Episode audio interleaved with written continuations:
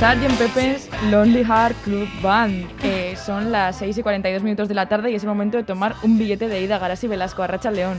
Tío, nane. Es un placer recibirte en el estudio, como ya sabes, en este caluroso lunes de agosto, para coger juntas este, este billete de esos con vuelta abierta. La canción que suena, Sgt. Pepper's Lonely Heart Club Band de los Beatles, eh, como decíamos, sirve de pista para que la audiencia adivine qué clase de temática musical vamos a tratar hoy. Y por cierto, vaya portada mítica la de este álbum, ¿eh? Desde luego, pues este lunes, como dices, el final del graffiti de Radio Euskadi lo vamos a pintar con colores, formas y sonidos caleidoscópicos, como bien augura la canción de intro que forma parte del disco homónimo de los escarabajos de Liverpool, Sgt. Pepper's Lonely Heart Club Band, publicado en el año 1967. Una imagen mítica como dices, que es idea original de Paul McCartney y que los Beatles encargaron al artista pop británico Peter Blake y a su entonces esposa, Jan Hartwell. Y es que más que una portada, se trata de toda una auténtica exhibición de arte moderno, como un retrato colectivo ¿no? del inconsciente popular de los años 60.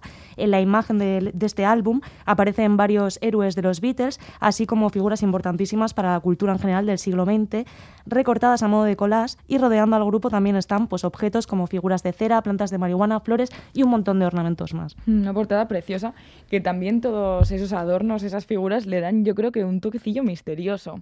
Nos podemos, si nos ponemos a, a, mirarlo y es una portada que, que, ya está en el imaginario colectivo, es muy conocida uh -huh. y, y tanto la portada como la canción y como el álbum sirven de manera ideal para introducir nuestro destino de hoy. Así que, ahora sí, sin más preámbulos, nos subimos a la furgo, porque sí, es una furgo. Eso es. Y, y billete de ida en mano, tomamos rumbo a la psicodelia. Baba, en psicodelia, Aranetsu. Arrancamos con este tema, que por cierto tenía muchas ganas de tratar, aunque sea de manera muy superficial, así que pido perdón ya desde ahora, porque no tenemos pues, tiempo suficiente ¿no? para tratar toda la profundidad y ramificaciones que hay dentro de este género. Pero bueno, hemos comenzado con una canción de los Beatles de nombre Infinito, porque cuando la lanzaron en el año 67 fue la primera vez que una banda pop se alineó con un estilo musical, o digamos estilazo, que se caracterizaba más por la experimentación que por estar de moda. Ese bendito género era la psicodelia, como no, un subgénero del rock que se preocupaba por las posibilidades que los instrumentos permitían para, para expandir los oídos de sus escuchas, es decir, para llevarnos a un nuevo plano o dimensión corría la convulsa década de los 60 y la juventud hippie rechazaba la moral norteamericana imperante mediante la revolución sexual, el no a la guerra, las drogas y también bailando y liberando el espíritu al ritmo de canciones psicodélicas maravillosas y entre ellas esta Love Me Two Times.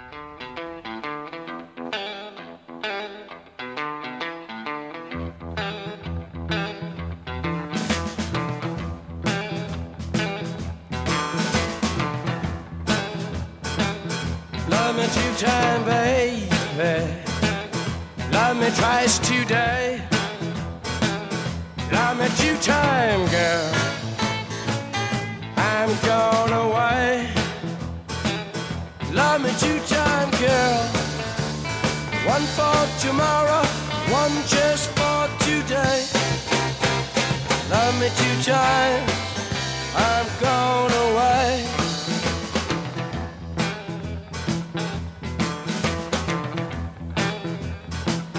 love me one time. Do not speak. Love me one time. Yeah, my knees got weak. Love me two time, girl. Lost me all through the week. Love me two times. I've gone away. love me two times, I've gone away. Love Me Two Times de los Doors sonando dentro de este billete de ida grafitero. Ahora sí, con temazos así es difícil no venirse arriba, la verdad. ¿eh? Estábamos hablando el, del contexto que acompañó a la emergencia de este género musical, que es, como bien has explicado, la psicodelia. Eso es, hemos hecho un pequeño descanso para bailar y liberar el espíritu con este auténtico temazo, aunque las canciones de The Doors en general tienen todas ellas poco desperdicio y además suenan siempre bastante modernas, ¿no? Como si hubieran sido compuestas sí. ayer. De acuerdo con los integrantes de la banda de Doors, esta Love Me Two Times trata acerca de un soldado que pasa su último día con su novia antes de ir a la guerra. Presuponemos que, de acuerdo con las fechas, sería probablemente la guerra de Vietnam. Y es que ya hemos dicho que precisamente el rock psicodélico sacudió al mundo a finales de los 60 y que fue la banda sonora de la contracultura que había tomado la juventud en esos años, a la que conocemos como hippies una filosofía que conjugaba la conciencia sociopolítica de izquierdas, la apreciación por la espiritualidad, adoptando creencias y prácticas ya fuera del budismo, hinduismo o de distintas religiones paganas, y además también el consumo de drogas con las que se experimentaba como una alternativa a la realidad que se vivía entonces de gobiernos totalitarios, represiones estudiantiles y de la guerra en Vietnam, como hemos dicho. Sería algo así, ¿no? Como que esta juventud tomaba el soma de Huxley, al que después cantarán también la banda Strauss, en esa maravilla de libro que es de As a Brave New World o Un Mundo Feliz, que también es de estos años. Eso es una, una novela distópica de referencia, vamos y unos años, desde luego, apasionantes de revoluciones pacíficas, de buena música, años a los que debemos el desarrollo de este género que tan buenos momentos nos ha dado y nos sigue regalando. Aunque la psicodelia, como no podía ser de otra manera Garasi, no es un caso aislado ni marciano, sino que se trata de un estilo mm, estamos hablando de un estilo musical que bebe y que deriva de diversos eh, géneros que lo preceden, ¿no? Orida, la psicodelia en sus orígenes fusionó el blues rock con jazz, la música oriental, los efectos sonoros y con técnicas de grabación poco usuales. Algunos de los grupos más importantes de esta era en la que se perpetraron estos experimentos por primera vez fueron Janis Joplin, The Doors, Frank Zappa y Neil Young, entre otros muchos. Y aunque tiempo después perdió fans con la comercialización del movimiento hippie, porque el capitalismo siempre gana, países tan dispares como Alemania, Suecia, Dinamarca, Japón, Turquía y Camboya vieron una proliferación de bandas que lograron sus propias maneras de hacer psicodelia. Y, por ejemplo, también en América Latina fue muy receptiva a este estilo, sobre todo el país de Brasil, donde el movimiento de la tropicalia adoptó la samba y el bossa nova junto con el rock y la improvisación. Hicieron unas fusiones maravillosas. Pero bueno, por ahora, y como tenemos poco tiempo, vamos a regresar a la USA sesentera y a las raíces de este género, la psicodelia, para escuchar a otra grande de, precisamente de este estilo musical. Estamos hablando de la diosa Janis Joplin, una chica de pueblo que se convirtió en verdadero icono de la contracultura de estos años y que cantó a Dios con una fina ironía antimaterialista, pero que también demostró, por si alguien tenía dudas, que la autodestrucción pues, no era una cosa exclusiva masculina. Así que, Anne, si te parece, me das la mano y nos movemos al tempo de este Summertime. Vámonos.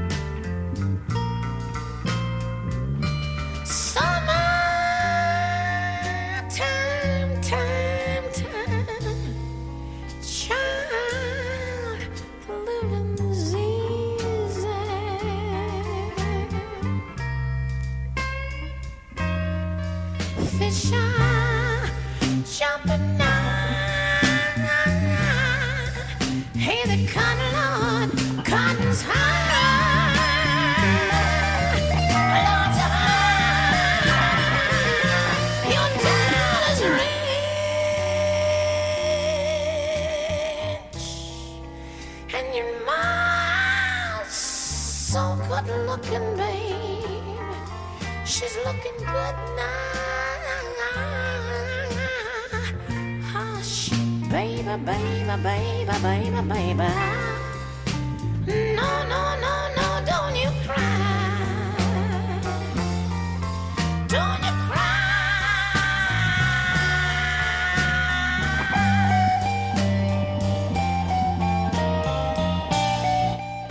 Summertime de Janis Joplin dentro de nuestro billete de ida a la psicodelia con Garasi Velasco. Garasi con estos temazos, la verdad que lo estamos disfrutando muchísimo. Dan ganas de quedarnos en esta parada de verdad y de no volver nunca más. Aunque sea mentalmente. Eso es. Esta, esta canción nos transporta a una tarde cálida y pacífica en una playa desierta. Por favor, vamos a quedarnos aquí. Desde luego vamos a quedarnos ahí eternamente porque los peces saltan de alegría y las velas ondean libres al ritmo de este tema, que es todo un clásico, pero que nunca se gasta y que resulta especialmente ideal pues ahora que se acerca Ferragosto.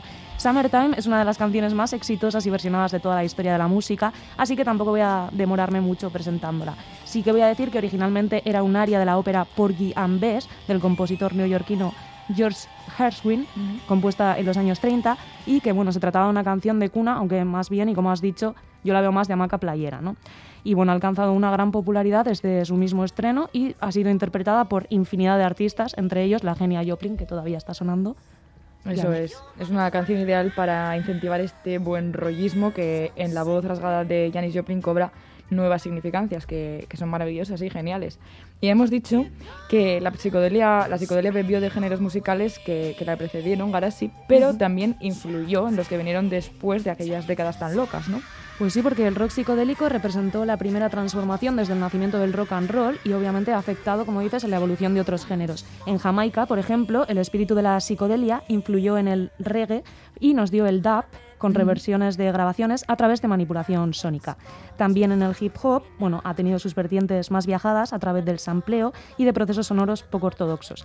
E incluso, y los, los hay aún todavía, hay artistas del punk, indie, metal, pop de distintos rincones de la electrónica que toman esta psicodelia como inspiración para hacer música que se sale de sus límites, digamos, convencionales. De todo ello, Anne, ya hablaremos mejor el próximo lunes, pero por el momento vamos directa, si te parece, con la siguiente experiencia sonora que es fruto de una psicodelia más contemporánea e híbrida. Se trata de un viaje dentro de un viaje al que nos van a capitanear los King Gizzard and the Lizard Wizard y está dentro de su último álbum Butterfly. Esta canción se titula One.